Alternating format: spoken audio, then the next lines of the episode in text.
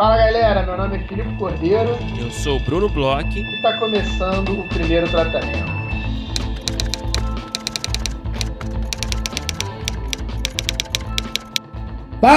Fala, Brunão! Tudo bem?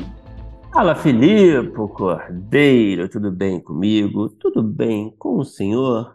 Brunão, tô meio gripado, meio febril, Tá mas doente, também. né?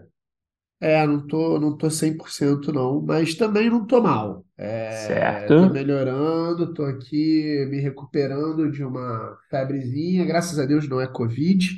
Ontem fiz todos os exames, mas tô melhorando.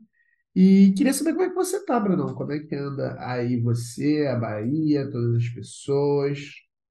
Tudo bem, cara. Eu voltei há pouco tempo, né, do Rio de Janeiro. E tá tudo bem por aqui. Verdade, temporada longa, né, no Rio. Foi- foram, é, foram 10 dias aí intensos no Rio de Janeiro, mas agora estou de volta aqui para, para a chuvosa Bahia. Tava chovendo bastante aqui. Mas É já mesmo? tá. é, acontece. Acontece. Mas agora já tá Caramba, tá melhor. no inverno, né? É- Aí é o verão, é a temporada de sol e o inverno é a temporada de chuva, né? Cara, pode ser. Pode ser. Se você diz, eu acredito. Ué, não, então, é é essa informação que eu tenho dos meus amigos do Nordeste, que na verdade Sei. não tem, né? Não tem as estações muito, né? Sim, Então é verão e inverno. Inverno, na verdade, não é nem frio, é quando chove. E sim. verão é quando tá sol, que é uma boa parte do ano, maior parte do ano, inclusive, né? Exatamente. E Brunão, é, ontem, né, para quem está assistindo na quarta-feira, ouvindo na quarta-feira, no caso, acabou, acho que o pior Big Brother de todos os tempos, Eita, vamos falar disso mesmo? É, Eu acho que acabou o pior Big Brother de todos os tempos, não sei qual é a sua opinião. E aí foi o Big Brother que eu notei que eu assisti muito pouco, é, principalmente acho que do meio para o final, e que me deu a oportunidade de assistir outras coisas.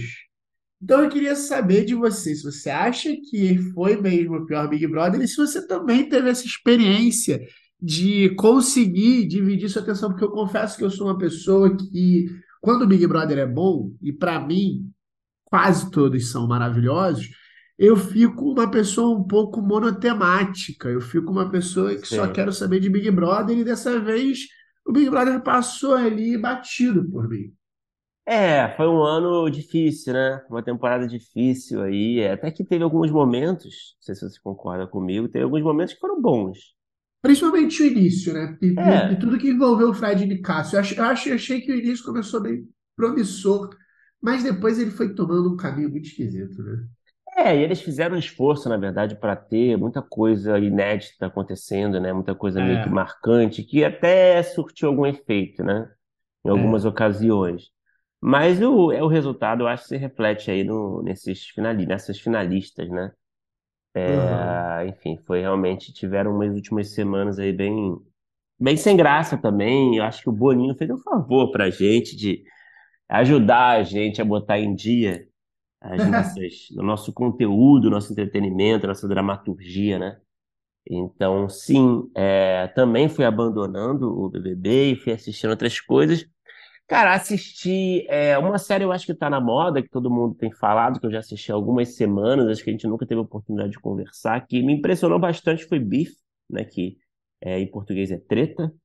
Não sei se você chegou a assistir. Não, eu tô bem ligado nela. É uma das séries aí que tá no, nos Trend Topics dos roteiristas, né? Uhum. É série da Netflix, né? Exatamente, o que foi até uma surpresa pra mim eu gostar tanto de uma. Muito tempo que gostava tanto de uma série da Netflix, sabe? De uma original Netflix. Não sei se você Aham. é, tem amado também os originais da Netflix. Eu tenho Pois é, eu achado vou, eu muita vou até falar quantidade. sobre um. É engraçado que eu vou até falar sobre um depois, mas, mas primeiro fale sobre Beef, porque é uma série que ela tá no meu radar, é uma série que eu já botei no meu, na minha lista, adicionei na minha lista, mas ainda não vi. Queria saber por que que é tão legal, porque como toda série que faz sucesso, principalmente entre roteiristas, já tem, né, aqueles tuiteiros que falam que é um delírio coletivo. Ah, claro, tem até Succession, né, cara, que a galera fala, né? Que eu tenho, que eu tenho printado, cara, de tweet ultimamente, eu tenho te mandado vários, né? É, tem De gente, recebido de vários. gente do nosso meio, assim, esculachando Succession, sabe? Chamando todo mundo de idiota que gosta. E eu, eu printo que eu falo, gente, isso aqui é inacreditável. Estão né? virando vítimas do nosso hate, né, Eu Bruno? tenho um, um museu de prints é, no meu celular. É, de hate de roteiristas de Succession, que eu acho incrível, assim, que vai ficar um dia, eu acho que vai ter uma, uma exposição, tá ligado? Oi Futuro, sabe? Um dia, um dia você acha que vai ter o céu dos roteiristas, e aí vai, vai ter ali São Pedro com uma lista dos roteiristas que xingou Succession e não vão deixar eles entrarem no céu dos roteiristas? Ah, com certeza. Se existir justiça, justiça divina, né?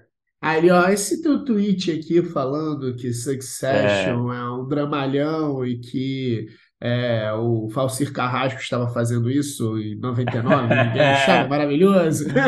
Cara, com certeza isso vai ser um critério, né, no juízo final. Mas é, mas para falar um pouquinho do bife, cara, eu, por exemplo, não sabia nada, bem quando estreou. Acho que foi no dia que estreou, eu não sabia de nada, sério. Eu fui ver no Netflix que tava rolando, assim, tipo, sem muita expectativa também, como eu falei. Eu acho que o Netflix tem feito muito, muito mais quantidade do que qualidade, na minha percepção. É...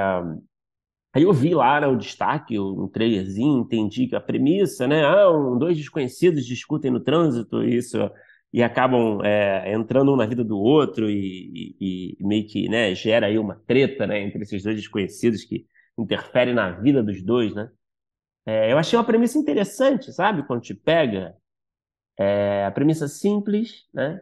É, e aí eu fui assistir, fui dar uma chance, enfim, não sabia de nada sobre a série, não sabia nem que era produzida pela A24, por exemplo. Ah, é... não sabia não.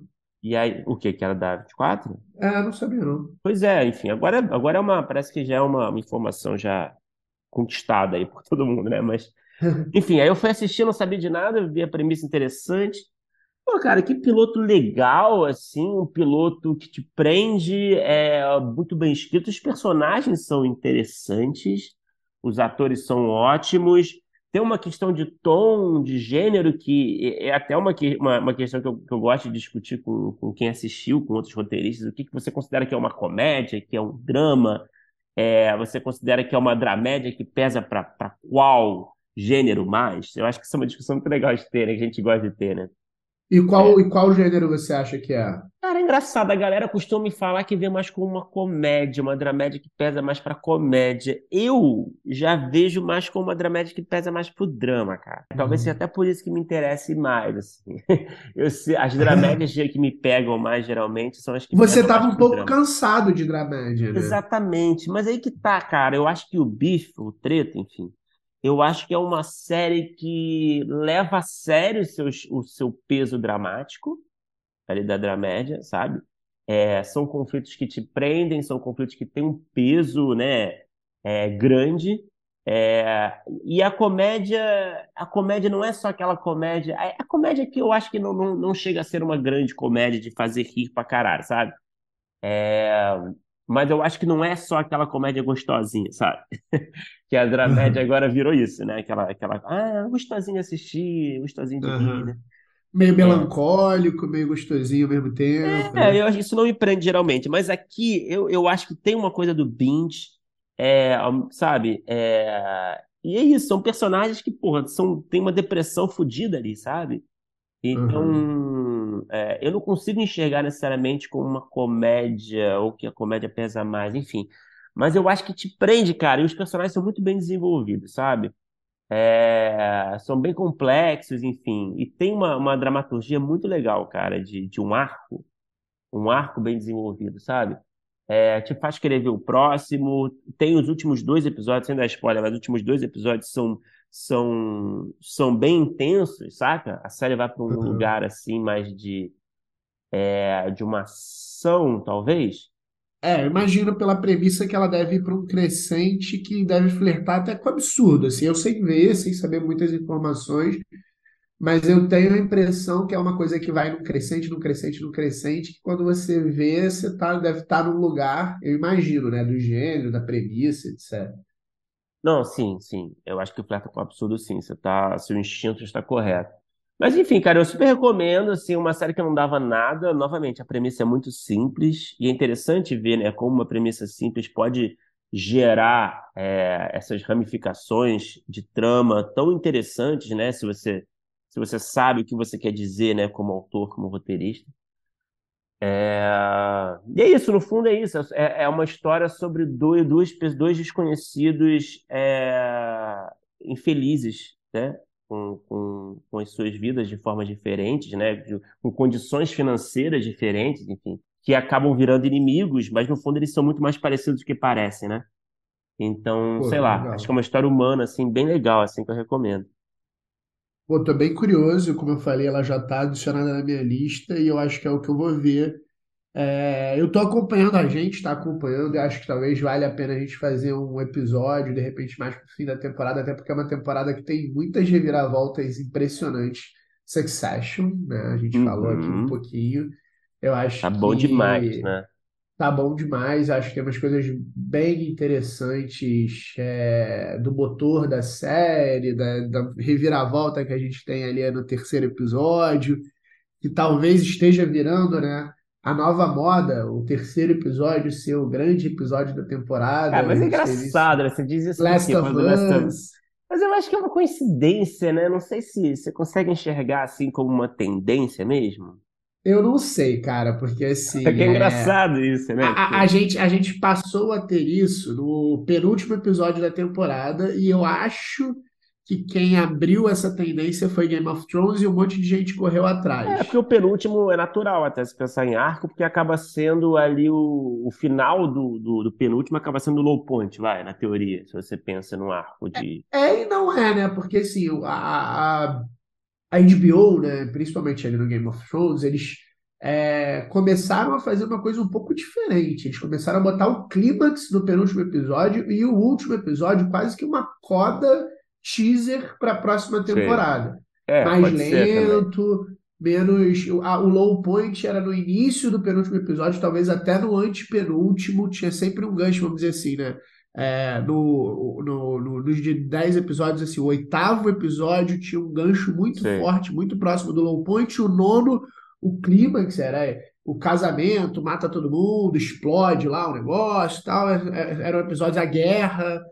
E aí, as guerras, né? Algumas guerras das temporadas, algumas mortes bem marcantes, corta a cabeça de não sei quem, e o oitavo episódio quase que uma coda. E aí eu acho que um monte de gente ficou fazendo isso por conta desse, desse sucesso. E aí a gente tem duas séries tão grandes, que são as séries mais populares, eu acho que recentemente, são séries que quem escreve é, fica ligado, né? Então, É, o talvez Last of a Us, no caso, tenha... o terceiro episódio é até assim, não- é, é, é um outro tipo de episódio, né? Se você pensar, né? Ele é um pouco mais pra fora, né? Eu tô vendo É. agora, inclusive. Eu Ah, ontem você tá de noite tava. É, acho que a Bom, gente né? nem. Eu, eu tô, eu tô ligado, é, mas ontem de noite eu botei pra assistir, dormi ali no, no, no meio pro Mas início tava ali. bonzão, hein? É, não, não, mas tá, tá, é, tava bom o episódio, sim. É porque o, o problema de dormir é outro. Mas eu acho que vale a gente falar de, sobre Succession, porque eu acho que eles tiveram uma virada muito interessante e que, por enquanto, ela tá funcionando com o próprio motor da série, mas eu acho que é legal a gente falar um pouco mais na frente. Eu acho que essa é a série que a gente está assistindo. Eu acho que ela tá fazendo muito jus aí a tudo que ela fez até agora e, e- levando mais um, um ponto acima e uma última temporada que realmente está muito boa. Mas eu queria falar de uma outra série, também da Uhum. Netflix. Olha só. O- é- mas é de ficção? então, é uma série de não ficção, Não, só é. que, Eu acho que não ficção a Netflix tem feito mais acertos, não? Sim, sim, eu acho que eles têm, desde documentários sem ser série, né? Desde o é, Meu Amigo Polvo ali, alguns é, documentários mais long, longas, né? Documentais. Uhum. Eles têm coisas muito boas, tem sobre as redes sociais, tem umas coisas bem legais mesmo. É engraçado, eu acho que o streaming, é, a não ficção no streaming, principalmente a documental, é, ganhou um lugar muito interessante que os canais de linha não conseguiam é, ser tão relevantes.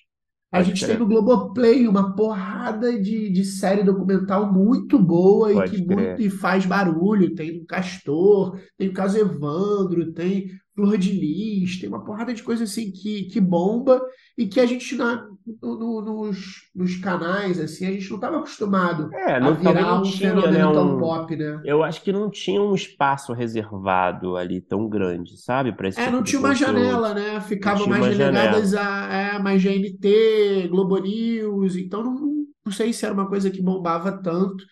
Não, não era meio que prime time, né?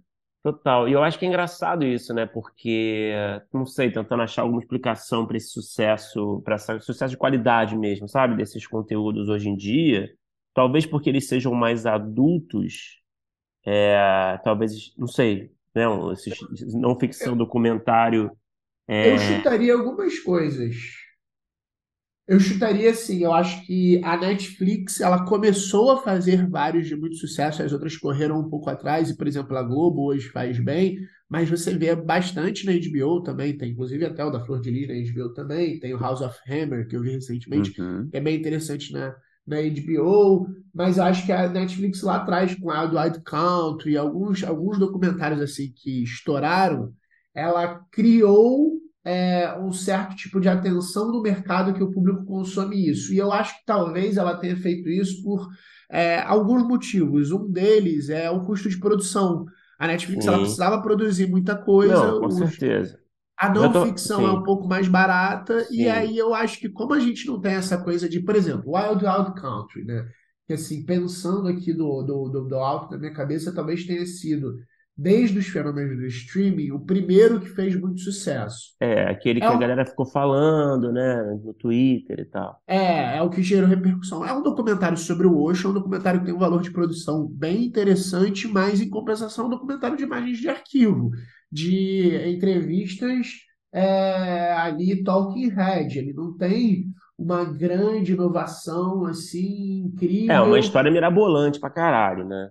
É, uma história. E aí, o que, que eu acho que aconteceu? Ele, ele, por exemplo, num canal de linha, para ele ter essa repercussão, ele teria que estar num horário que as pessoas assistiriam. Teria que estar num horário ali da noite. Quem colocaria é, em sã é, consciência claro. Wild Wild Country num canal popular é, entre 7 e 10 horas da noite? Ninguém. Sim. É, eu, eu acho que é um, é um, hábito que se tornou um hábito, talvez, é, de um público maior, né? Nessa, nessa era do streaming, né? Uhum. E aí o documentário, a série documental, né, que eu tô vendo, é, eu vi inclusive por conta de trabalho, e aí eu acho que tem umas coisas bem, bem, bem interessantes, porque ela é uma série de não ficção, mas é, é impressionante a estrutura. Chama Drive to Survive. É, você já ouviu falar? Cara, não, não conheço. Cara, é uma série que ela já tá na quinta temporada. É uma série é, que cada temporada ela cobre uma temporada da Fórmula 1, a temporada do ano anterior.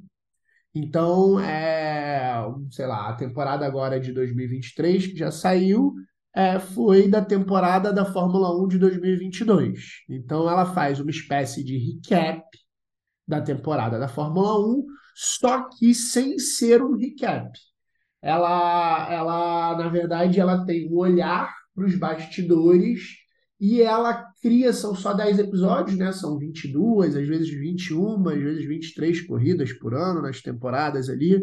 É, e ela tem um olhar que ela cria pequenas narrativas. Então ela tem uma estrutura muito interessante e muito, muito, muito é, dura, vamos dizer assim. Ela, ela, eu, eu fui vendo episódio a episódio, ela tem assim um teaser é, que dura no máximo três minutos, e assim, no mínimo um e meio, no máximo três minutos, uma cartela de leitura, uma apresentação de uns seis minutos, um segundo ato ali de uns vinte e poucos minutos, aí a gente tem um terceiro ato, que é um clima que onde juntam, são, é sempre trama A e trama B, as tramas se juntam no terceiro ato, porque aí você vai para a corrida. Entre os atos, eles têm cartelas que marcam certinho, você não precisa nem dizer, ah, entendi que aqui é quebra de ato. Ela tem uma estrutura é, muito próxima, inclusive de séries de ficção, é, da gente ver ali um, um, uma, um arco narrativo mesmo. Ela tem uma. ela é a seguinte: ela tem, cada episódio, ela tem um procedural que ela cria uma, um, conflito no episódio. Então a gente tem episódios que é assim. É, um, é sempre uma trama A uma trama B, sempre tem um protagonista da trama A e um protagonista da trama B. Pode ser assim, um piloto na trama A e um piloto na trama B, sei lá, são do mesmo, da mesma equipe, ou são do mesmo país. E aí a gente vai ver, durante o episódio, um crescente de rivalidade entre esses, esses dois pilotos e uma corrida da temporada que esse crescente é, teve algum desfecho importante? Ou o que era azarão terminou na frente do que era mais famoso, ou eles bateram e brigaram, ou acontece alguma coisa ali. Mas também tem é, episódios que o personagem principal da trama A é piloto, o personagem principal da trama B é um dirigente, é, e aí elas vão tendo, às vezes, um pouco mais, um pouco menos de conexão, e ao longo da temporada você tem uma. Ela é bem procedural, porque assim, é, a gente não tem um piloto que seja o protagonista da temporada. A gente tem alguns episódios que, que é com o mesmo piloto, mas no episódio seguinte ele mal aparece. Mas a gente tem uma espécie de arco longo, que a gente tem alguns arcos longos, né? A gente tem o um arco longo que é a temporada em si, você começa vendo, mesmo que você não comece da corrida 1, mas você começa entendendo ali que está mais ou menos no início da temporada e vai terminar sabendo quem ganhou, o que, que aconteceu no final. A, a, gente termina entendendo como é que terminou a temporada e o que, que foi acontecendo com esses personagens que a gente vai acompanhando. Então a gente tem um, arcos longos que vão sendo diluídos. Mas ela é uma, uma série muito, muito, muito, muito estruturada. Ela é uma série que ela, ela bebe muito na ficção, ela até força um pouco alguns tipos de conflito que, para quem uhum. assiste GP, para quem está assistindo, quem tem costume, eu já, eu já assisti bastante quando era mais novo, é, mesmo com o Galvão Bueno, que adora criar narrativas e etc., você não consegue é, é, pescar esse tipo de conflito, a menos que você seja, sei lá, muito fissurado para ler fofoca, para ler bastidores. Então, ela é uma série que ela é muito menos a corrida em si, você vê muito, muito, muito, muita cena de corrida, muita cena de não sei o quê, mas você não fica vendo ali, ah, não, o resumo, na volta 5, eles quase bateram na volta 10. Não, tem episódios que tem duas, três corridas. Você vê ali é, o que, que aconteceu de, de dramático, por que isso na briga entre eles é importante, sabe? Ela não é um, um resumo esportivo. É um resumo de é. bastidores quase outra, de fofoca, sabe? Em outras palavras, é um Kardashians da Fórmula 1, né? É, é um pouco disso, é um pouco, é um pouco disso, e, e, assim, mas, mas num lugar esportivo, assim, do tipo, ah, fulano tá para renovar e tá querendo é. É, ganhar tal corrida porque ele tá, tá rolando uma fofoca nos bastidores que ele não vai renovar com a equipe dele. É, fulana tá assediando o cara para pegar ele para equipe. É uma, é uma tendência de conteúdo de não ficção também, né? Essa coisa dos bastidores esportivos, né? Você tem Sim. até no futebol, na Premier League, você teve também algumas séries, né, de bastidor lá do Manchester City, né, durante a temporada. Sim. Aí você vê aqueles conflitos de vestiário, né? Teve é... agora uma do Mourinho no Tottenham. Teve do Mourinho no Tottenham já tem um tempo, um tempo, né, quando ele estava é. no Tottenham. Sim, é... sim, sim. É uma tendência, né, cara?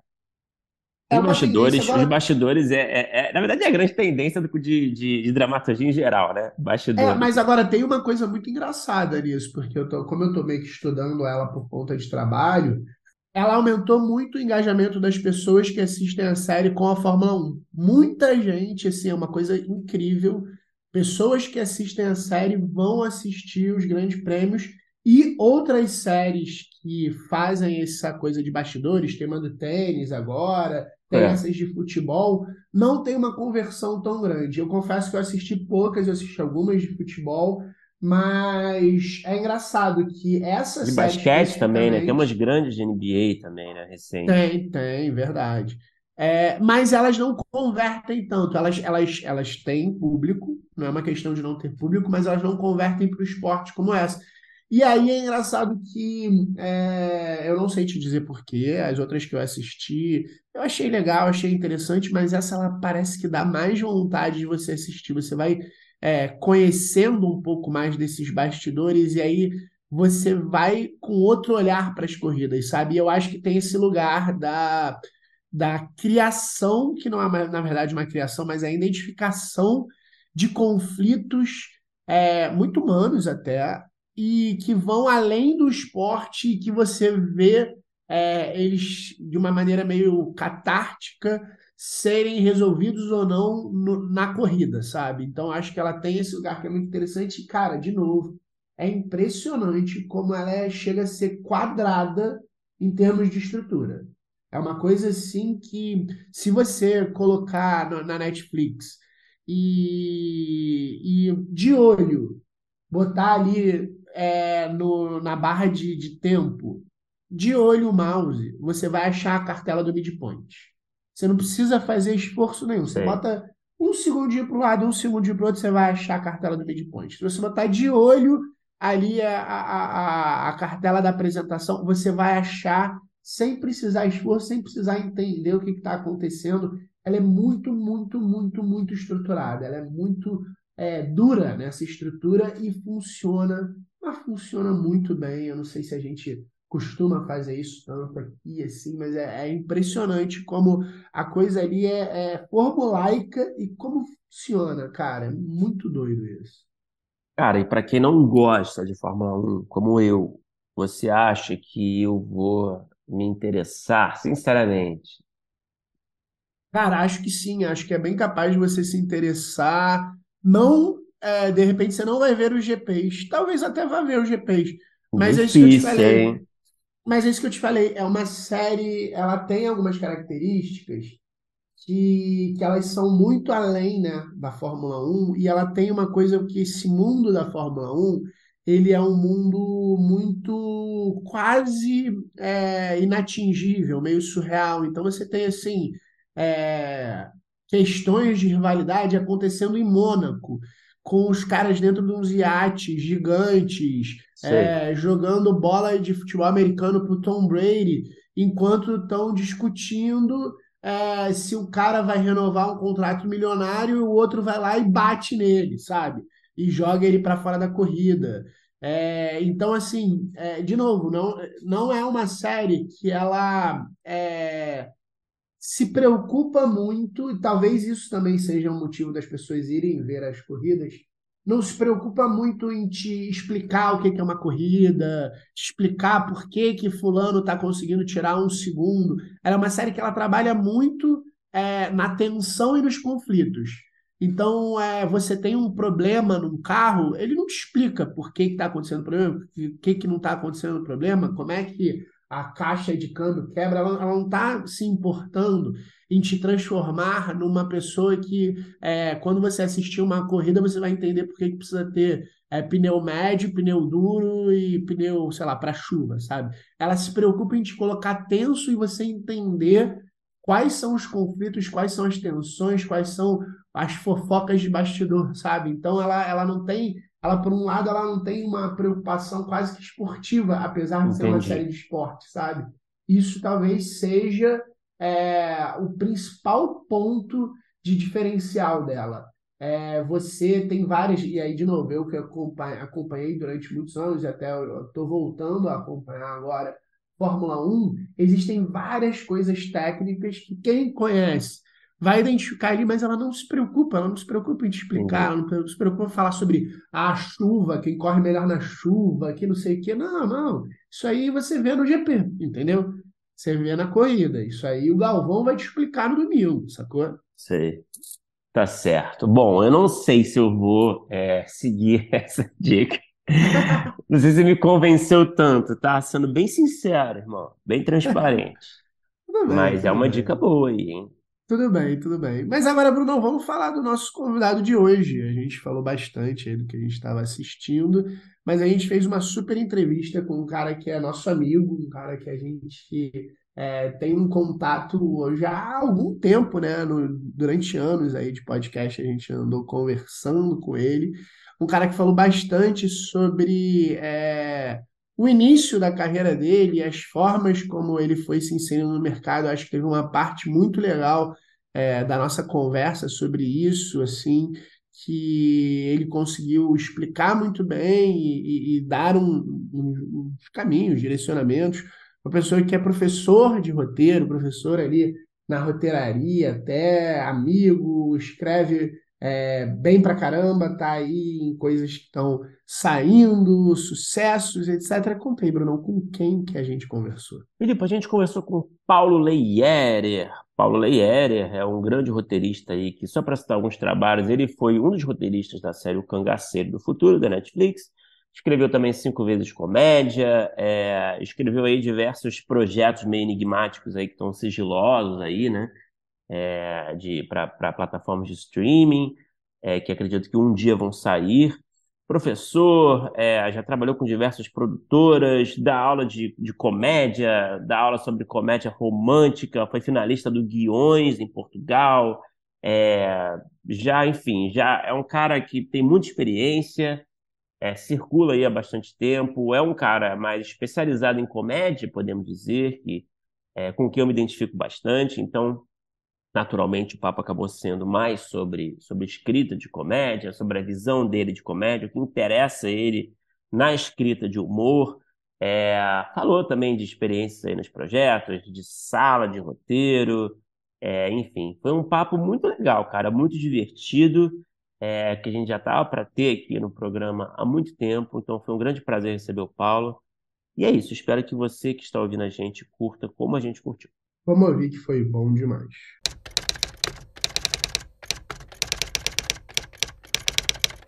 Paulo Leiere, seja muito bem-vindo ao primeiro tratamento. Prazer ter você aqui com a gente.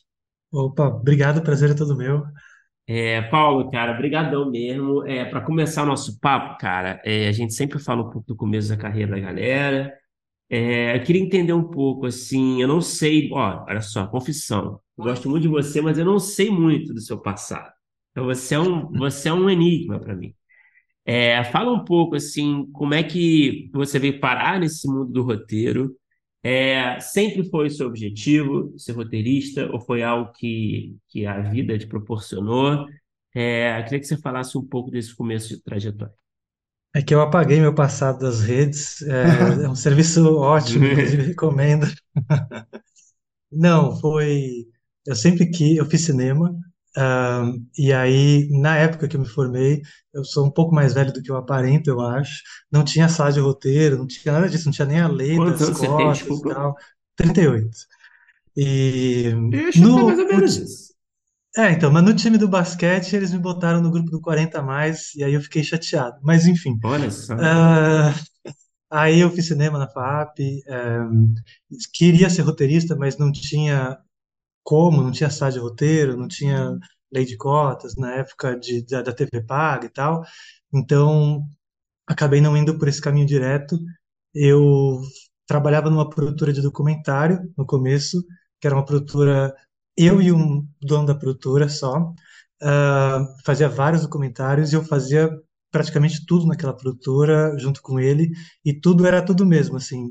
Uma vez eu tive que ir na Santa Efigênia caçar a câmera que fica na caneta para espionar um cliente que estava dando calote na gente. Era um negócio isso, cara. insano. E aí, e não era nem um documentário. não é, isso não fazia parte, né? Se botasse isso no filme ia ser maravilhoso, uma coisa meta, assim, e tal. Aí o cara ganhou um cargo público em Brasília, fechou a produtora, eu fiquei, caralho, agora? Aí me ligaram, ahm, de, de- na verdade, de uma empresa, essa eu não posso falar o nome, e aí ligaram de uma empresa que estava montando a TV corporativa lá, e falaram, Paulo, você conhece alguém que tem uma produtora para a gente montar aqui a TV corporativa?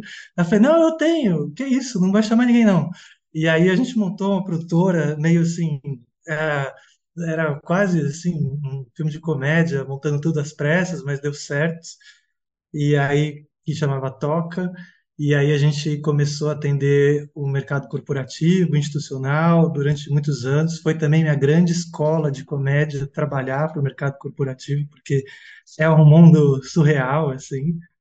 E, e aí depois acabamos entrando um pouquinho no mundo da publicidade, mas não gostamos muito. Começamos a produzir conteúdo para canais pequenos e pílulas para internet e, e programas pequenos também. E aí a gente se, assim, se deu conta de que a gente estava sendo mais produtor do que qualquer outra coisa.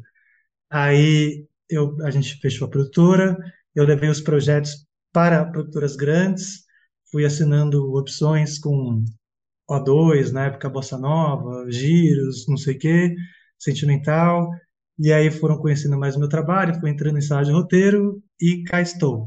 Então foi mais ou menos essa Deixa, eu só fazer jornada. uma pergunta que eu... Você falou que foi sua escola é, de, de, de comédia, esse mundo Foi. corporativo. Eu queria que você falasse um pouco mais sobre isso, que me deixa curioso. O mundo corporativo é um universo à parte onde, ah, assim, The Office é fichinha perto de algumas coisas que você vê ali, sabe? Ah, então, tinha lá muita intriga. A festa da firma era um negócio bizarríssimo de filmar. Uh, eventos que, que vocês já viram Silicon Valley que Claro. eles ele, ele então o CEO Gavin Belson traz lá o, o, O o- guru aquele lá, né? monge guru sei. acontecia isso de verdade não para vocês tinha lá a reunião com o Padma não sei o quê e você filmava era um negócio insano tudo era insano então aí você começa a perceber a a dinâmica da coisa e fala, caraca, um dia isso vai ser um grande material. Era isso que sustentava o dia a dia do trabalho, assim, sabe? Ô, Paulo, engraçado, eu também não sabia desse, desse início de carreira. E, e aí eu queria aproveitar porque é, até mais recentemente você é, fundou a Peripécia, né? E Uhum. aí é, eu fiquei curioso com esse teu lado é, produtor, e a Peripécia é uma produtora, a gente pode chamar de produtora de conteúdo, é mais ou menos nesse lugar? Era mais um núcleo de desenvolvimento, Aham. mas que a gente também não queria entrar como coprodutor, mas ah, a gente deu uma pausa agora porque as demandas da vida e profissionais estão muito intensas. Mas a minha pergunta era, era nesse lugar aí. É, você ainda tem é, desejos de produtor ou até do tão sonhado showrunner, é, por conta também dessa, desse teu passado que a gente está descobrindo agora? E aí eu juntei também o negócio da peripécia, porque também era uma outra coisa que você já estava fazendo nesse lugar um pouco além do roteirista, sabe? E aí eu fiquei curioso se, se você tem é, desejos de, de trabalhar com, com mais produção, ou sei lá, algum tipo de produção criativa, produção executiva nos seus próprios projetos, ou showrunner, quer que seja. Ah, talvez se eu achasse o projeto muito muito assim a minha cara, sabe? Se é mais para fazer o, o job do dia, tô felizão de roteirista, sabe? Assim, vou lá, escrevo, dou sangue, mas aí também ah, é uma relação menos ah, visceral com o projeto que tá me fazendo melhor agora, sabe? E aí eu queria aproveitar e perguntar uma outra coisa, que eu estava fazendo a pesquisa, né, entre várias coisas que eu, que eu vi, várias descrições suas, Lá vem. é, eu acho que no, na da roteiraria fala sobre é, você entender que projetos e, e- e filmes e séries, etc., eles é, precisam, de certa forma, ser popular.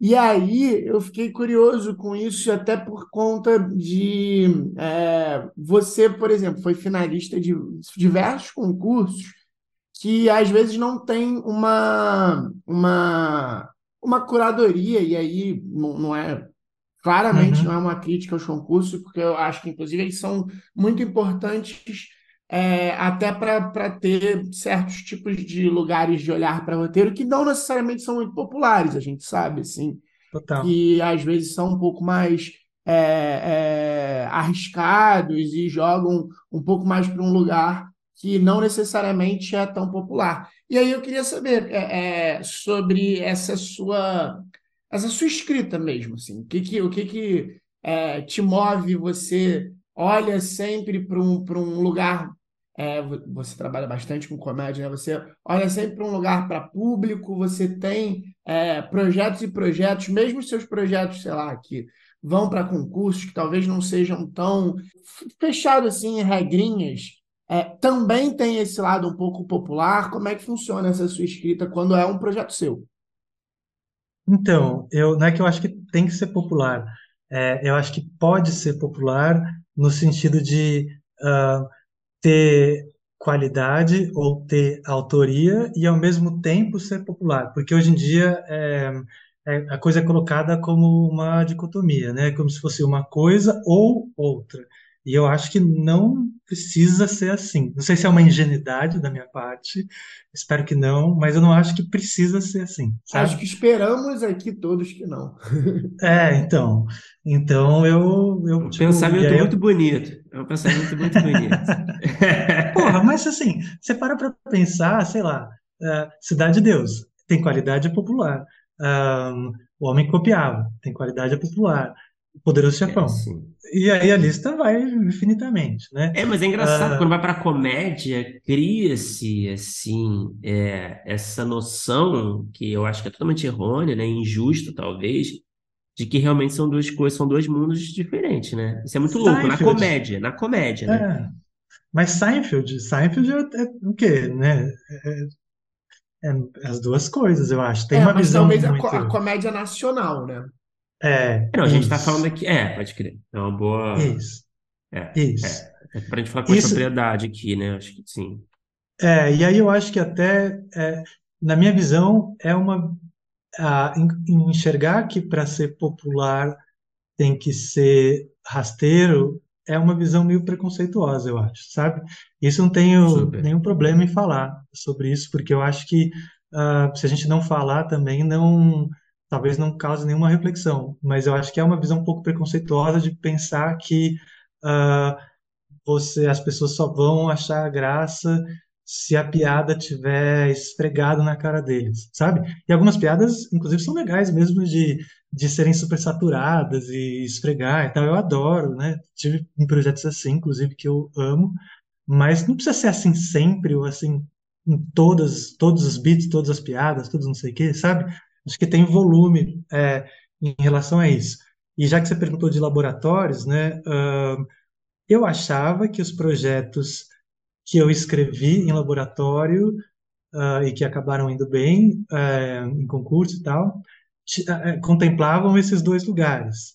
Ah, depois eu fui ver que nem tanto, especialmente no longa-metragem, já que a gente falou disso, que eu, foi longa que eu nunca consegui fazer eh, aqui no Brasil e eu achava que tinha um- uma relação com o público que aparentemente o mercado não viu. Talvez ele seja feito em Portugal agora e tal, mas é, ainda sem, sem, sem nada 100%, sabe? É, falando um pouco ainda de comédia, vou falar bastante de comédia aqui, né? Vamos. Aproveitar que você está aqui.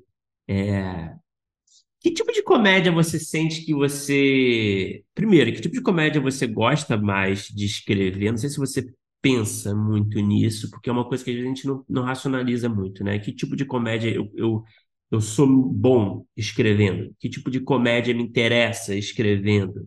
É, e também eu queria saber do seu lado roteirista e do lado como público. Que tipo de comédia que você gosta de consumir? É, ainda mais hoje em dia, né, que a gente está vivendo assim, talvez um momento assim que não, não é assim, talvez a melhor safra, vai, das comédias, Hum. tanto nacionalmente quanto internacionalmente. Eu gosto de ah, comédias que. Basicamente, eu gosto de comédia que não pre- se pretende só ser engraçada. Então, eu gosto de comédia que te pega Como roteirista ou como também. público? Como os dois. As duas coisas, as duas coisas. Então, eu gosto muito de, por exemplo, um humor nonsense não é muito a minha praia. Uma sátira não é muito a minha praia.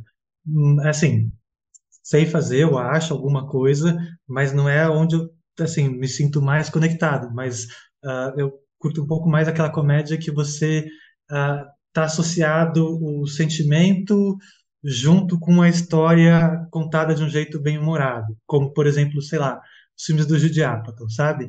Aquele Descompensada da Amy Schumer. Eu amo esse filme. Ou Bridesmaids. Ah, é, é, eu, eu adoro que você tem um volume emocional do personagem, mas ao mesmo tempo é muito engraçado. Mas isso, não- a graça não te, não é um mecanismo de afastamento dos sentimentos. É um mecanismo de aproximação, na verdade, que você ri das suas próprias contradições, sabe? Ah, das neuroses. Eu adoro esse tipo de coisa, É uma assim. coisa mais pé no é o prato chão também, é certo. uma comédia mais pé no chão, talvez, né? De Assim, um- costume, assim, é, é. Uhum, legal. sim. E como, como público também, né? Você se considera É, você tem, por mesma. exemplo, Você se considera engraçado Valley. isso, né? Porque às vezes a gente escreve, a gente, às vezes a gente sei lá, por exemplo, eu hoje em dia, eu, porra, eu, eu consumo muito mais drama do que comédia, mas eu escrevo muito Uhum. mais comédia do que drama, sabe? É, eu não sei, é engraçado isso. Às vezes, às vezes acontece uma contradição, assim, do que a gente é, a gente escreve o que a gente assiste, né? Você sente que é, não existe essa contradição muito pra você, assim? Você tá na mesma, na mesma página como, como profissional e como público? Não, por exemplo, eu assisto Casamento às Cegas, adoro, inclusive, e não me vejo escrevendo Casamento às Cegas, Olha só, porque revelação. Exige, porra, é meu guilty pleasure total, assim. E, Eu tentei no outro mas, dia, é, cara, eu tentei entrar nessa no outro dia. Até achei. Eu nunca tinha porra, é bom assistido. Eu demais. achei O legal brasileiro é até, muito mas eu bom, não. inclusive. Eu fui minha dose foi necessária já de um ou dois episódios. Mas aí, vamos, vamos respeitar, vamos respeitar. Mas então, não, eu curto, de assistir, eu curto assistir tudo. Vou do Casamento às Cegas ao Apichat Pong, o Wong Kar-wai, o Caralho a Quatro, sabe?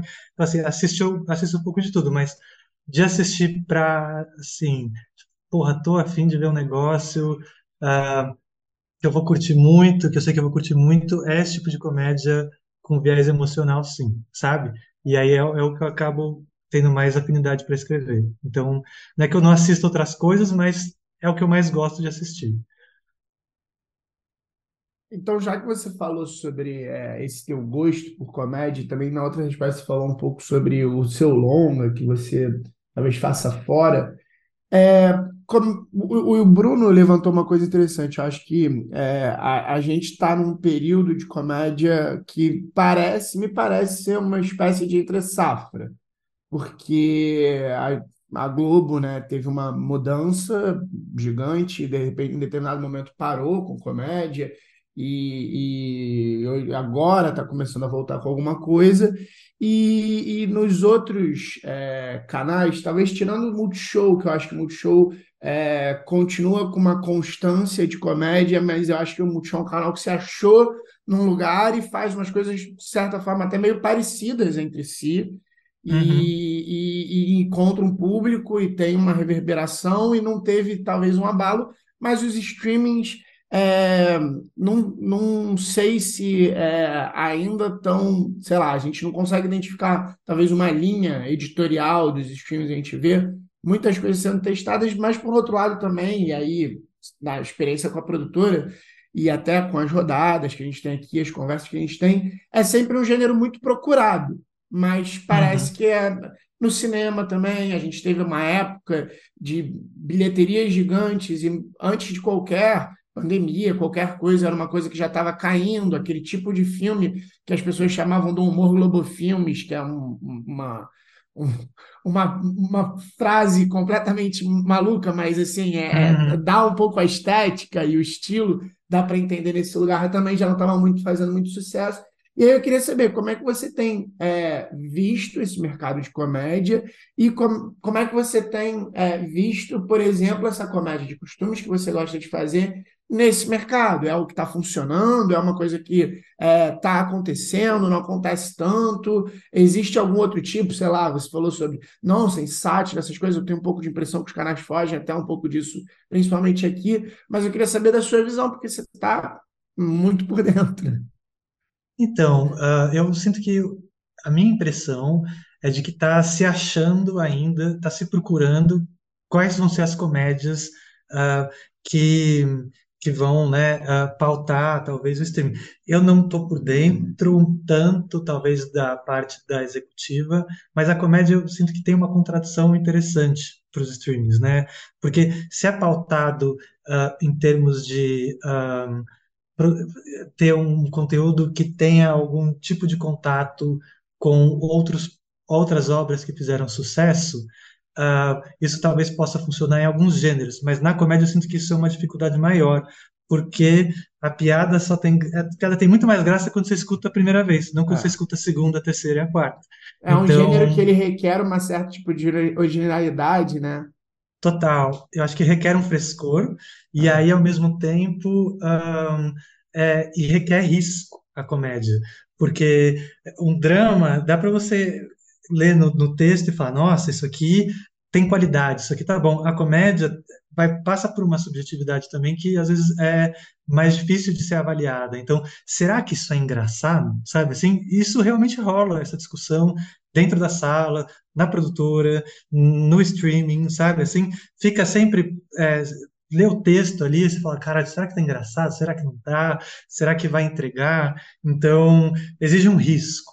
E aí eu acho que você combina a necessidade de um frescor com uh, um certo uh, a necessidade de se tomar risco e, e, um, talvez um, um receio talvez um momento econômico, não sei, de, de tomar esses riscos e aí faz com que seja um gênero que acabe ficando um pouco uh, talvez mais à procura do que é, do, do, que menos consolidado nessa plataforma, nesse novo modelo. E aí, por outro lado, eu achei que nos últimos tempos surgiram um, é, produtos que eu achei, ou obras, enfim, produto é o Zé que chama, né? Mas enfim, é, que, que, que desempenharam bem o seu papel. Vou puxar sardinha, sim, o Cangaceiro foi bem na Netflix. Vou falar já. O, Encan... o Encantados uh, na Globoplay é, é uma série maravilhosa, escrita pela Thaís e pela Renata, e enfim, então acho que estão se achando, sim, sabe? É, é, é essa voz está sendo construída, sabe? Essa coisa da subjetividade da comédia me deixa assim meio nervoso, assim, sabe? A gente conversou bastante aqui já sobre isso, né? Felipe sabe. Eu lembro até que acho que eu comentei aqui, né, que um amigo estava conversando com um amigo meu uma vez, que ele tinha um projeto de drama não, perdão, ele tinha um projeto de comédia, de, de uma série, apresentando nesses eventos, de rodadas e tal, e, e como comédia, ninguém, ele, tipo, conseguia poucas reuniões, ou quase ninguém selecionava, e aí ele mudou, assim, era meio que dramédia, assim, ele mudou para drama a descrição e começou a, selecionado, a ser selecionado para várias reuniões, sabe?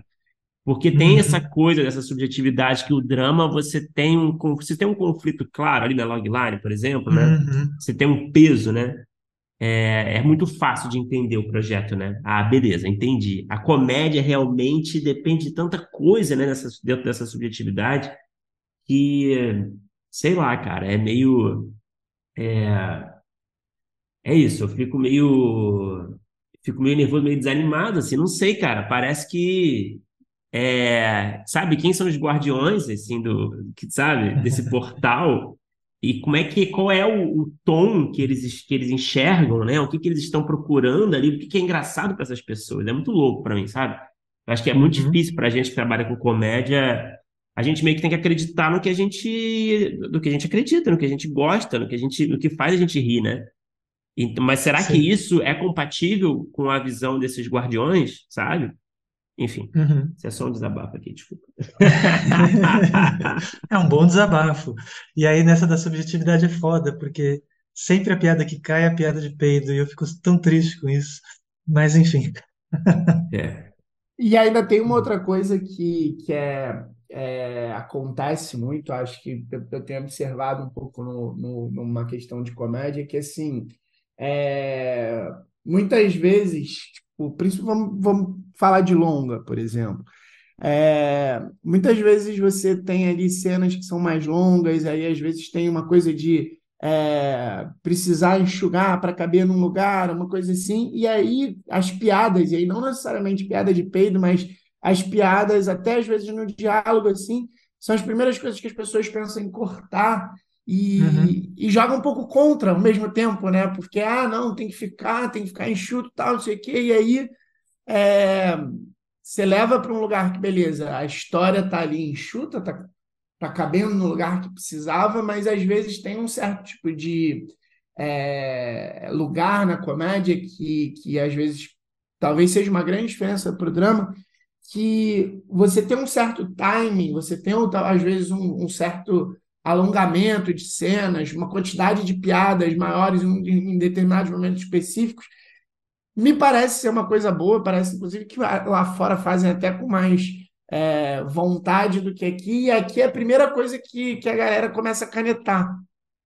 Sim, sim. É engraçado isso, né? É, e lá fora parece que existe até uma espécie de métrica. Naquela masterclass do Japton, ele falou que ele procurava uh, uma grande risada a cada 10 minutos do filme. Então ele e você vai ver os roteiros e ver os filmes, você vê que tem ali uma tá posicionado nesse lugar porque ele entende que isso é importante para manter a energia do filme. Porque se você começa também a a, a, a energia começa a baixar, quando realmente vier a piada muito boa, se a sua energia já está muito baixa, você não, você não preparou o suficiente para aquilo, né? Então, existe esse um certo pensamento até de engenharia uh, emocional na hora de colocar no roteiro também, sabe? É, o Riso fala da inércia do humor, né, Bruno? Você lembra disso? Ele fala uhum. é, no curso dele também, de tipo, às vezes pegar, ele trabalhava muito com sketch, né? Pegar no início uma que seja possa ter uma introdução um pouquinho mais lentinha, porque já não começa lá no alto, e aí depois, quando chega lá no alto, tentar e manter e ter essa coisa da, da inércia do riso. Interessante isso. Uhum. Tanto que, e também tem uma diferença, né, que a gente está falando do streaming, é muito diferente ver no cinema e ver em casa, porque quando você está vendo no uhum. cinema e aí você está rindo junto com as pessoas da sala, uh, a sensação que o filme dá, talvez, é que ele seja muito mais engraçado do que ele pode ser, né? Então, enfim, até o boca a boca é, é um gênero que ganha muito na sala de cinema, sabe? Assim, eu sinto. Vamos falar, Paulo, do Cangaceiro. É, falar um pouquinho de como você entrou no, no, projeto, acho que é interessante. Como é que foi esse convite? Você teve que fazer algum teste, mandar alguma cena de algum, mandar algum é, spec, sei lá. Como é que foi isso? Foi um convite mais uma entrevista, enfim, por que que você acha que você foi escolhido ali? Como é que foi esse começo? Eu caí nessa sala porque, bom, eu não sei se eu era uma opção step também, mas enfim, caí lá e aproveitei, né? Uh, mas é, eu caí nessa sala porque eu tinha outros projetos com a Glass, tinha uma ótima relação com a Glass, que é produtora, então, por exemplo, esse projeto uh, que o Felipe falou do é, que foi para o Frapa, que foi finalista do Frapa que eu mandei, era um projeto que foi opcionado pela Glass depois. Então já tinha uma relação de trabalho com eles que estabeleceu uma base de confiança. E aí, quando surgiu o Cangaceiro, eles acharam que era um projeto uh, que talvez tivesse o meu perfil. E, e aí me convidaram e evidentemente eu aceitei, né? Quem, quem, quem faz comédia não quer trabalhar com o Alder, eu não consigo imaginar onde está essa pessoa, né? Mas enfim. É, e é um cara muito assim específico no nosso cenário audiovisual, né? É um cara muito Uhum. bem sucedido na nossa comédia, fazendo um cinema popular, né? Um audiovisual popular, mas também cheio de sotaque, né, regional, enfim, é um, é um caso que você já curtiu o trabalho Uma dele antes, assinatura, imagina. né? É um popular Uhum. de, de autor, né? Isso, total. E aí tem essa coisa de entrar na sala e de se adequar à voz, essa voz que já é essa assinatura. Isso também a gente tem que fazer quando entra numa sala, entender quem é o head ou a head e, um, e não é repetir o que a pessoa faria, senão não precisaria de você na sala, mas entender uh, como fornecer o melhor material possível dentro daquele estilo, sabe? Assim. Quais assim foram os maiores é, desafios que você sente que você encontrou assim, de maiores dificuldades assim? Durou quanto tempo a sala? Você lembra desse, desse... Claro, não sei se deve fazer tanta coisa Durou uns cinco meses. É. Cinco meses. E o que, que Uhum. você sente assim, você olhando agora assim, é, para esse período de maiores não obstáculos, não, dificuldades mesmo, que você teve que aprender na marra alguma coisa, teve algum um, tipo de escrita que talvez não era muito que você estava acostumado, enfim. Teve, sim, teve ah, uma, uma coisa que eu fui aprendendo para esse projeto, que era que, ah, como é uma história, uma comédia, mas é uma história que era mais serializada do que episódica, né? Então ela se arrastava ao longo da temporada inteira. Eu não sei ah, se isso era uma coisa que veio do Alder, da produtora, do, do Red, que é o Chico, que é muito bom, ou da própria Netflix, que ah, era interessante reiterar para o público de, a, da onde a gente estava vindo. Então, tinha uma certa reiteração verbal do contexto, né? Então, a gente falava, ah, você, lampião, não sei o quê, eh, relembrando que ele era lampião, relembrando que o bando era Olha configurado de uma forma sem isso, né? armas. É. Que é uma coisa meio final, quase do melodrama mesmo, né? aham. E funcionou super, eu achei, porque é, é, essa reiteração situava e a partir dessa situada, digamos assim, é, isso permitia com que as piadas se desenvolvessem no sentido de ah, a exposição era tinha esse recurso que era mais rápido, era mais direto a exposição para a gente poder entrar na comicidade mais rápida, sabe? Enquanto eu talvez tenha vindo de uma escola onde não tivesse tanto uma reiteração através da fala. E aí depois eu entendi como ela funcionou, e aí eu, eu demorei um pouco para me adaptar a isso, mas quando me adaptei, achei que super funcionou na tela depois, sabe? Pô, legal você falar isso e, e era, e, e conversa um pouco com a pergunta que eu queria te fazer. Como é que foi a relação com a Netflix? Assim, é, é, ainda mais nesse lugar de comédia, assim, é, é, eles confiaram bastante na, na- no, no Alder, na autoria, na sala. É, tinha muitas idas e voltas. Como é que funcionou esse, essa relação com o canal? Cara, foi surpreendentemente incrível, assim, porque não foi, não Pô, foi uma sala, bom! cara, é, então, de, tipo, desmontar uma premissa de um episódio do zero, de refazer um arco da temporada que estava já muito estruturado, ah, mudar o tom da comédia enquanto estava no meio, foi muito bom, assim, o processo todo, sabe? Eu achei que é, ter o Alder lá e confiar, ex- existia uma confiança muito, a minha sensação, né, é de que existia uma confiança muito grande no trabalho do Alder, nessa assinatura dele, um respeito a, a, a, a, essa marca que ele tem, então eu senti que ah, fluiu muito bem, assim, sabe, nesse sentido. Claro que a Netflix dava inputs, assim, no sentido de, olha, tal personagem isso foi muito bom também. A gente recebeu, ah, na primeira semana da sala, eles já tinham feito uma pesquisa sobre a série, uma pesquisa qualitativa com o público, assim, só da premissa e tal, e eles já vieram falar para a gente assim, olha, tal personagem, eh, a gente acha que vai ter aderência com o público. Ta- Tais temas a gente sente que vão pegar bem. Então a gente já escreveu, ele- eles já foram muito claros no sentido de o que a gente quer, sabe? Que isso é angustiante quando não acontece na sala de roteiro, né? Quando você fala assim, o que vocês querem? E a pessoa não sabe o que quer. Então, assim, a Netflix sabia o que queria, o Wilder sabia o que queria, então deu muita segurança para a gente poder colocar o que a gente achava que podia ter dentro desses dessas necessidades, assim, sabe? Foi bem legal. E temos segunda temporada confirmada, me conta. Então, ah, não sei o quanto eu posso falar sobre Tá, isso. beleza. Não, beleza. A gente corta. É, Paulo, é, a gente, cara, a gente anunciou seu nome ali para os nossos apoiadores e recebemos muitas perguntas, viu? Pô, que, que bom.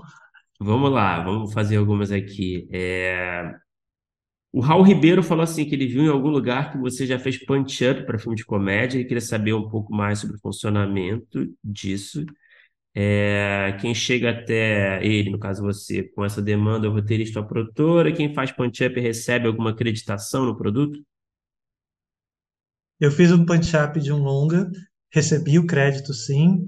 Quem chegou foi a produtora, e aí foram, não lembro agora se foi uma ou duas noites, onde a gente leu o roteiro e ficou ali disparando um monte de piada, para tentar justamente subir a energia do filme. Então, é, foi esse processo. Eu acho que falta isso aqui, inclusive no Brasil. Eu acho que muitos projetos se beneficiariam com Isso é uma isso, coisa sabe? assim, até um certo padrão até lá em Hollywood, né? É uma coisa muito normal, né? É um padrão normal nas séries também. E, e, e e é barato, sabe? Assim, tipo, você, em vez de você contratar roteiristas por dias e dias e semanas, chama uma equipe ali com um olhar fresco, um, dois dias, compra 10 litros de café e quilos de pão de queijo e solta o pessoal, sabe? É, isso não vai ser tão caro assim. É, eu acho que eu lembro E, de ter e, o- lido. Perdão, vai. e o crédito era. Como é que era o crédito? Punch-up do roteiro. Legal. É, não, eu lembro de ter lido, acho que o Chris Rock, um daqueles um dos filmes que ele dirigiu, escreveu, Top top 5, talvez. Enfim, que ele chamou, é isso, ele contou a história que chamou todo mundo lá para um hotel lá, enfim, fodão lá em Nova York, Los Angeles, sei lá, Adam Sandler, David Sara Silverman da vida, de galera dele lá, botou todo mundo no quarto, pagou tudo lá, comida, bebida liberada, e fica aí um dia, dois dias, deu uma graninha para geral, fez todo mundo feliz, recebeu as piadas de volta. É, foi meio que isso, assim, né? Fora que é o melhor trabalho do mundo, né? Você pensa assim, estão me alimentando e me pagando para contar piada. Então, tipo, é, o que mais você quer da vida, sabe? E você se considera o cara do punch, assim, como roteirista de comédia? Você é uma coisa que você é, é uma etapa, vai, digamos assim, do processo que você curte muito? Eu não me considero o cara do punch. Uh, na, eu percebi isso depois nas salas. Eu acho que tem roteiristas que são uh, melhores do que eu para para jogar piadas assim de bate-pronto, sabe? Não tenho nenhum receio em falar isso, então é, adoro fazer, mas eu acho que realmente na, na sala acaba não sendo meu papel. O, o papel que eu acho que eu acabo tendo mais, já que eu tenho essa essa esse apego ao personagem e ao sentimento, eu acabo uh, sempre pensando nisso e como isso está conversando com a estrutura, porque estrutura é personagem, né? Então, uh, eu acabo sempre tendo um olhar mais atento a isso, mais do que a piada em si. Ô, Paulo, é, também vou aproveitar aqui uma pergunta. A gente já falou um pouquinho sobre isso, mas aí eu acho que, que talvez funcione, porque vai para um outro lugar. Ah, primeiro que a Jojo Matias falou que foi, você foi professor.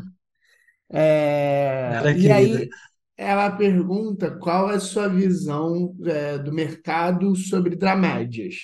E aí você já falou um pouquinho sobre o mercado tal, mas assim, dramédia especificamente, e se é um, se é um gênero que você é, acredita para escrever para o nosso mercado, porque me parece que a gente faz pouco, né? Faz pouco. Uh, eu acho que, então, tem várias questões em relação à dramédia. Eu acho que você vê, por exemplo, nas rodadas de negócio de vocês e tal, tem projeto pra caralho de dramédia, mas tem pouca coisa sendo produzida.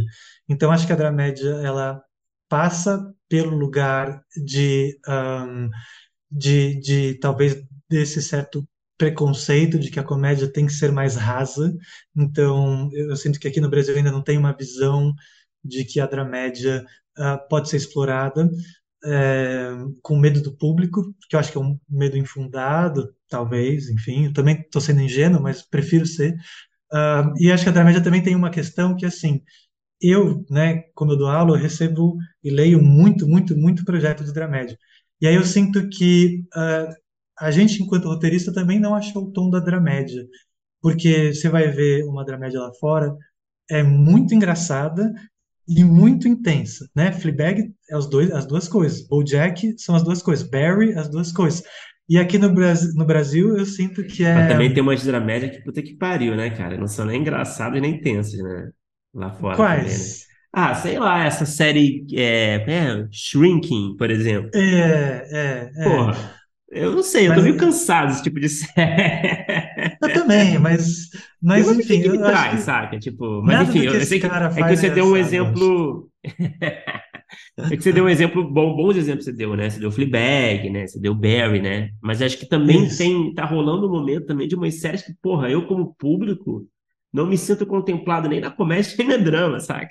Então, e é exatamente isso a questão do roteiro aqui, que ah, você vai ler o roteiro e aí a pessoa acha que a dramédia é ter um pouquinho de cada, quando eu sinto que é ter muito de cada, sabe? Assim, é ter a cena que você vai chorar e falar, caralho, puta que pariu, e depois ter uma risada bombástica, sabe? Eu enxergo desse jeito as dramédias que fazem mais sucesso. Uhum. Então, sinto que assim, é- é- tem que botar talvez o pé mais no acelerador para para uma dramédia é, se chamar mais atenção aqui, sabe? Eu sinto. A outra pergunta é da Tássia, e é uma pergunta engraçada até. Ela quer saber é, sobre comédia romântica. Quais são as suas comédias românticas favoritas e por quê? Parece Cara, ter um, parece ter um, um background aí, né, nessa pergunta, né? Tipo, sei que você dá aula sobre isso também, mas enfim. O, eu adoro uh, Harry Sally, é, para mim talvez seja minha preferida. e por que. Uh, vou responder todas e aí depois eu. Porque é o mesmo de todas. Uh, eu gosto muito daquela. Das, da Nancy Myers. Uh, Alguém tem que ceder, Nossa. simplesmente complicado. Amo todas. Uh, gosto das, das do Judy Apatow, que eu acho que são comédias românticas. Então, Trainwreck, uh, O Virgem de 40 Anos, uh, são mais contemporâneas, mas é, talvez com uma coisa um pouco mais saturada, mas gosto muito.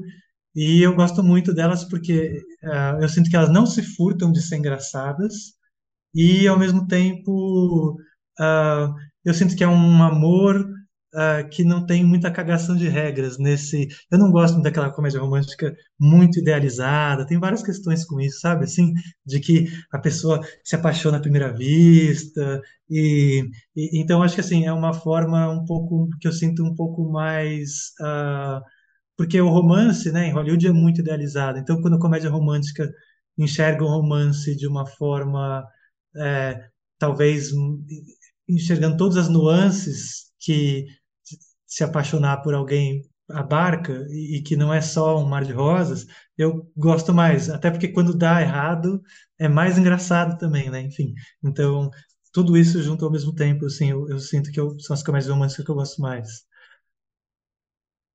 Eu acho que a gente pode aproveitar até o link desse assunto, porque eu sei que você dá aula sobre isso na, na roteiraria também, não é? Você que você Sim, está dando, sim. você está dando dois cursos, não sei se eles estão em andamento agora, mas enfim, acho que você podia usar o espaço também para falar um pouco é, desses cursos que você tem dado. Eu sei que uma de com- é sobre evolução da comédia, talvez, alguma coisa assim. É isso?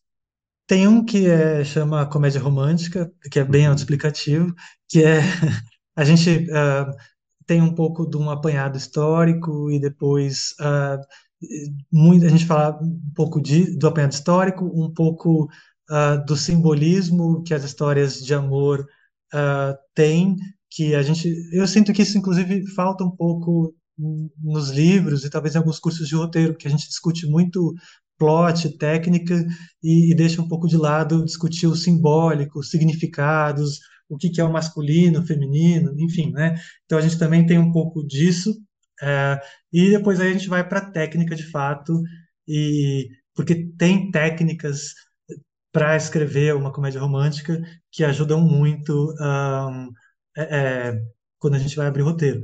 E aí tem um outro curso que é semelhante, só que com série de TV de comédia, que chama A Comédia na TV, que também é a mesma coisa, pensando em série de comédia. Então a gente vê o que é uma sitcom single camera, uma sitcom uh, multicamera, uh, quando surgiu, por que surgiu, por que que tinha a risadinha, uh, qual o esquema dos personagens, o que que é uma construção arquetípica, enfim, é, é, Legal, piadas, como hein? que a gente Legal. tira ali no os triplets, sabe, é, de diálogo e aí vai. Uh, e aí depois, às vezes, eu dou oficina prática também na roteiraria, que é, é, desenvolver o projeto. E aí a gente discute de semana a semana os projetos, é bem legal, mas ocupa muito tempo. Então, é mais nos intervalos de sala que eu consigo é, tocar um desses, sabe? Pô, bem legal. E, e, Paulo, aproveitar, né, você professor e a gente teve aí uma conversa extensa sobre comédia. É, você tem dicas para quem está querendo entrar no mercado?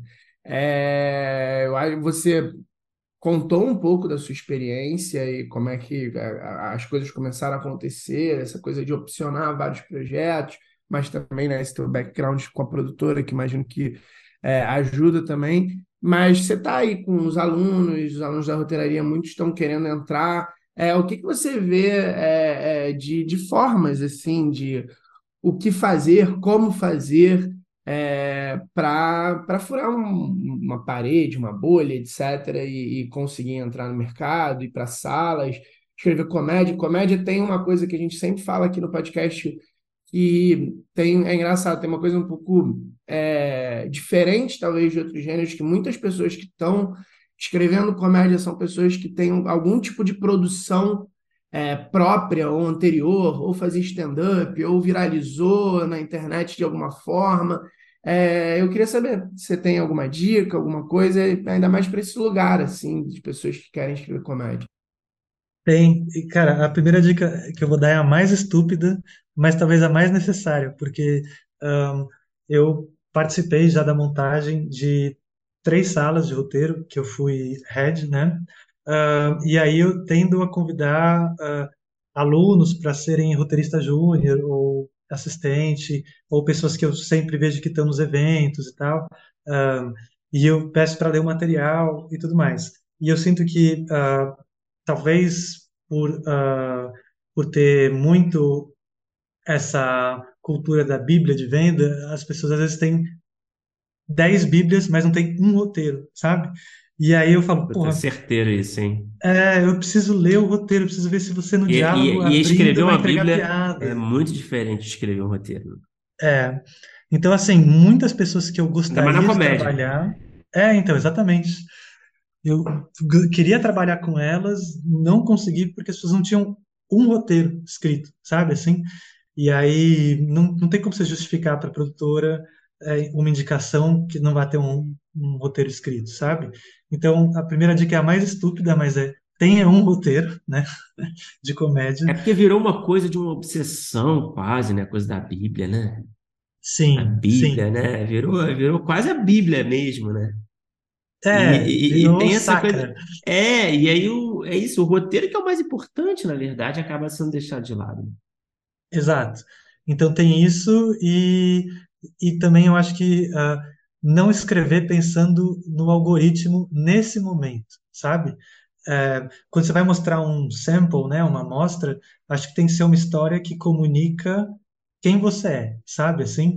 Então, por exemplo, para entrar no Cinco Vezes Comédia, que foi uma outra série que eu fiz, eu tive que mandar o sample de um roteiro meu ah, original e eu mandei uma história que jamais, jamais vai ser feita e jamais vai passar em concurso nenhum. Vocês nunca vão ouvir falar, mas eu mandei lá e calhou do Red gostar, da Amazon gostar, ou sei lá, quem leu gostou e eu ganhei essa vaga. Então, assim, é, é, tem que ser algo muito sincero de quem você é, sabe? Que tema te movimenta, que estilo te mobiliza, e aí vai nessa, sabe? Assim, Porra, dicas boas, hein? Dicas bem boas. Paulo, a gente tem, né, você sabe, né, a gente tem um bloco final, né? A gente faz as mesmas perguntas para todo mundo, né? Então, vamos lá. então vamos embora, tá preparado? Vamos lá.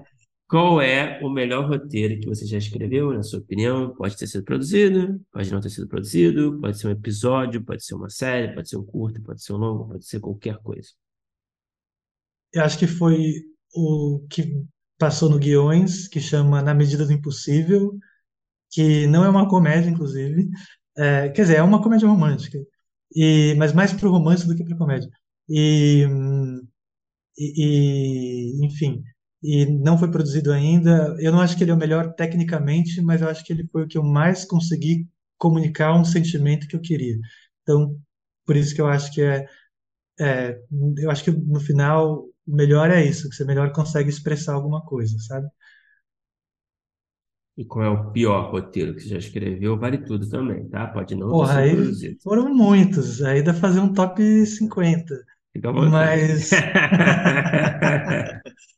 sei, cara, teve, bom, vários da faculdade ou não? Teve uns da faculdade que eu Vale, escrevi que, pelo vale. amor de Deus, que era um chamado Férias, sobre um casal, ah, que era dois pais de amigos, que se apaixonavam buscando o filho na escola e tal. Eh, então se passava eh, várias sketchzinhas ali no, no, no, no, no- como é que chama? No na- no portão da escola e o romance evoluindo, só aquele negócio super clichê, é, enfim, era horrível, era horrível. Eu não sabia o que que era estar apaixonado, nem ter um filho, fui escrever esse, esse filme. Então, deu no que deu. Gostei da Ô, Paulo, descrição. ô, Paulo, o que que você assistiu? E aí pode ser nacional, pode ser estrangeiro, é, comédia, drama, série, filme, qualquer coisa que quando terminou você pensou, pô, eu queria ter escrito isso. Eu acho que foi o, foi isso, é, porque isso realmente aconteceu. Então, acho que não adianta chegar e tacar aqui um filme sei lá, Os Bons Companheiros, sabe? Assim, acho que isso é falso. Mas quando eu assisti é, O Homem que Copiava no cinema, né? É, eu estava na dúvida, inclusive, se eu ia fazer cinema, outro curso. E aí, quando eu vi, eu falei, cara, eu quero fazer isso, sabe? É, então, acho que é, esse é, foi genuinamente o filme que eu gostaria de ter escrito, sabe? É, porque, enfim, achei que era engraçado, mas sem ser tonto, era romântico, sem ser, um, enfim, idealizado. Eu gostei muito quando vi. Boa resposta também. E para terminar, Paulo, tem algum projeto pessoal? Deve ter, com certeza, que está no topo da sua lista de desejos que você quer muito realizar algum dia. Claro, fica à vontade para falar quanto você quiser, pode ser de uma forma mais vaga, para ninguém roubar a sua ideia preciosa. Tem um que chama Erro H, que é uma comédia corporativa que está andando e eu gostaria muito de fazer ela para conseguir dar vazão a essas coisas que eu presenciei. Legal. É o que? É um, é um, é um longa? Longa, É um... longa. Legal. Pô, maravilha. Tomara que role. Fiquei curioso já. É uma coisa Tomara, meio tomara. assim, como enlouquecer seu chefe? Não, é um heist comédia no mundo corporativo e é só isso que eu posso falar agora, então. Olha só. Olha! Olha o high concept. Ah, Olha o high concept. Entregou o high concept. Pô, Paulo, maravilha, cara. Sucesso aí. Tomara que role. Muito obrigado por conversar com a gente. Valeu. Eu que agradeço, eu que agradeço. Obrigadão.